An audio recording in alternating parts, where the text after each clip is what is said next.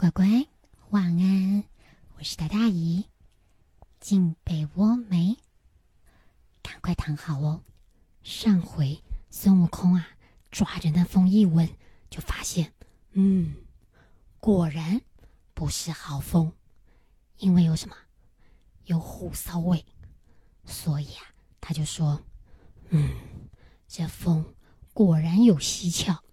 才说完话呢，就看到啊。山坡下跳出了一只色彩斑斓的大老虎，这下可把三藏吓坏了。只见他一个跟头摔下了马，就这么坐倒在路边。八戒一看，啊，妖孽！他呀，抓着他的九齿钉耙就往前冲过去，但还没走到那老虎的跟前呢，你就看那老虎用他的左爪子直接在身上这么一划。把他的虎皮给脱了下来，而且直愣愣的站着，你就听他在那儿大喊：“且慢，且慢！”就是等等等等，我可不是别人，是黄蜂大王部下的前路先锋，今天奉了大王的命令，在这里巡山，要来抓几个凡夫去做韭菜。你是哪来的和尚，敢这样动兵器伤我？八戒呀，表明了身份，然后呢，要那妖怪赶快让开路，不要吓着他的师傅，不然他不会放过他的。那妖怪哪容八戒分说啊？突然转身就往山坡下走，而且呢，在那杂草堆里面又拿出了两把刀，对着八戒就这么一顿砍。两个人呐，就这么一来一回的缠斗了几十回合。悟空看看。这样下去不行，于是呢，他扶正了师傅，对着师傅说：“师傅啊，别怕，你呢就坐在这儿等，我去帮八戒处理好了那个妖怪，我们就继续上路。”当那虎先锋看到连悟空都来助阵了，他哪是他们的对手啊？打没两下，摆阵下来，转身就逃。但是，悟空跟八戒。怎么可能饶过他呢？就一路紧追，那虎先锋实在躲不过了，突然一个大滚，滚到了一块卧虎石边上，一画又把他的皮给拿了下来，铺在那块石头上，然后呢，他自己化作一阵狂风，唰，走了。而那披了虎皮的卧虎石，就瞬间变成一只趴倒在那儿的。大老虎，但悟空跟八戒不知道啊。他们一看到啊，老虎在那儿，两个人呐，就是一个铁棍，一个九齿耙，就这么扛啊扛啊的，打的手都酸了。这才发现，哎，不对，中计了。原来这虎先锋用的是金蝉脱壳计。他们才想，糟了，赶快回去看师傅。等赶回去的时候，师傅早被掳走了。这两人呐，当场就急坏了。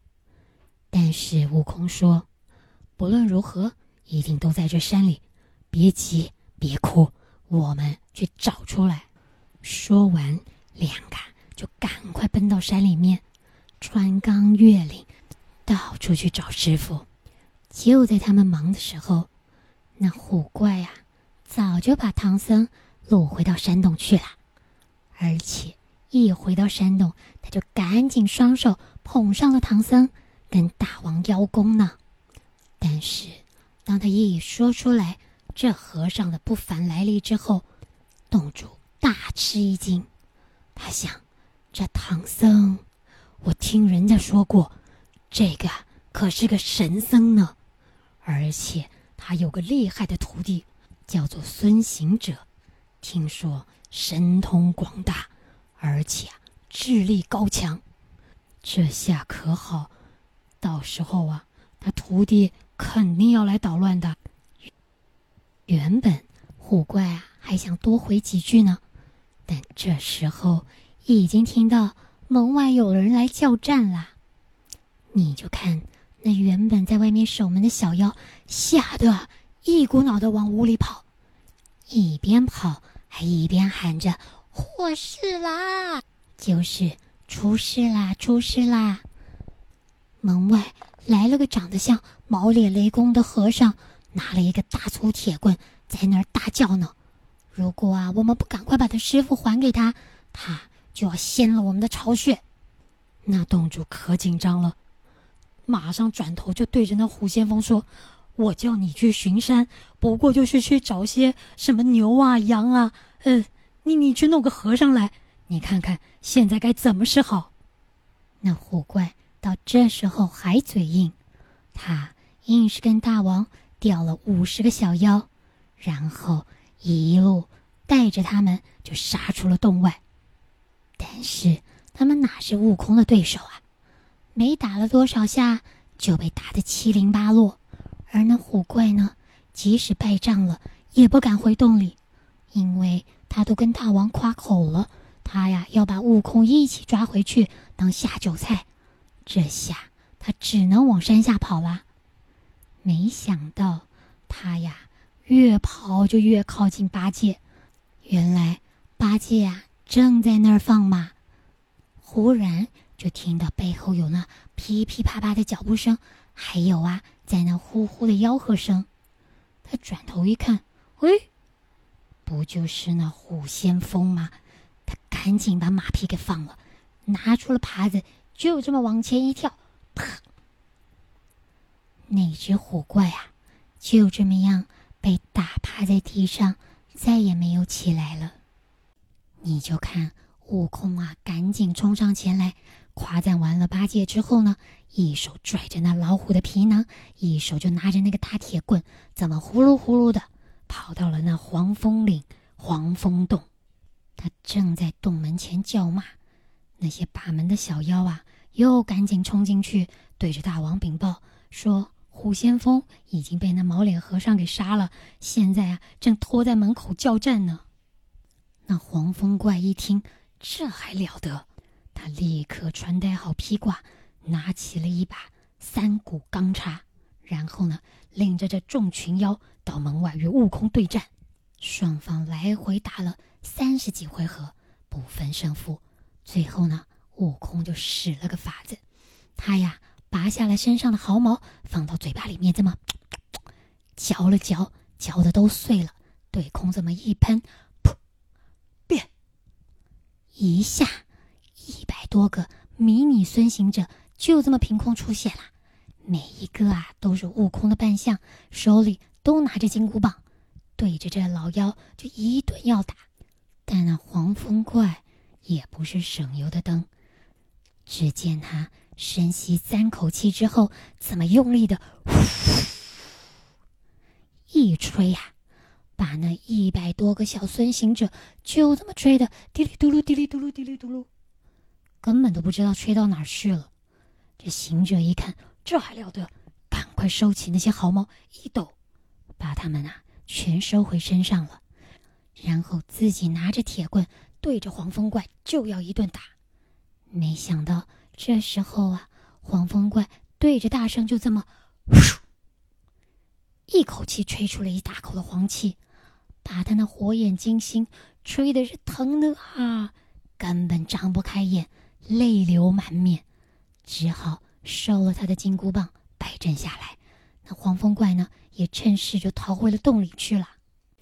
悟空好不容易找到了八戒藏身的地方，讲述了一遍发生了什么事。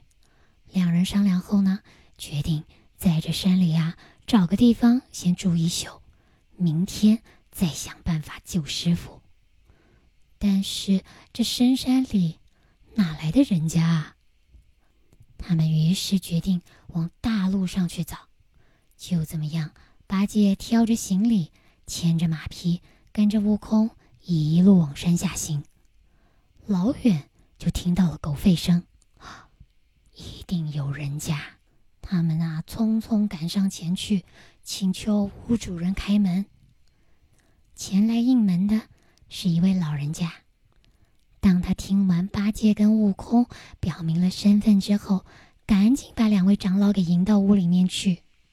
坐定后，悟空又提到他需要找个医生来治治他的眼睛。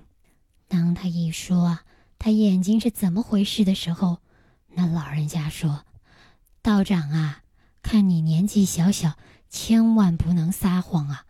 那黄风洞里面的妖怪，他吹出那一口气，一般人可是连命都留不住的。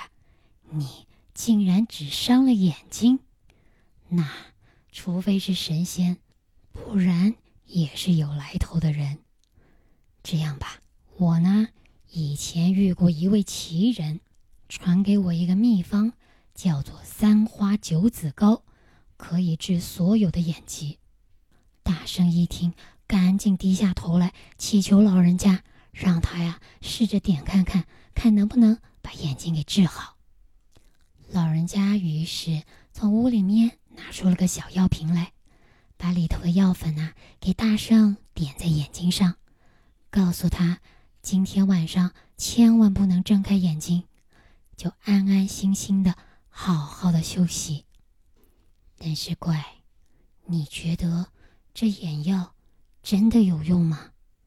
大圣的眼睛真的能好起来吗？那今天我们就先听到这儿，下回姨再跟你说后面的情节。好啦，赶快睡喽，姨跟你道晚安，乖晚安。拜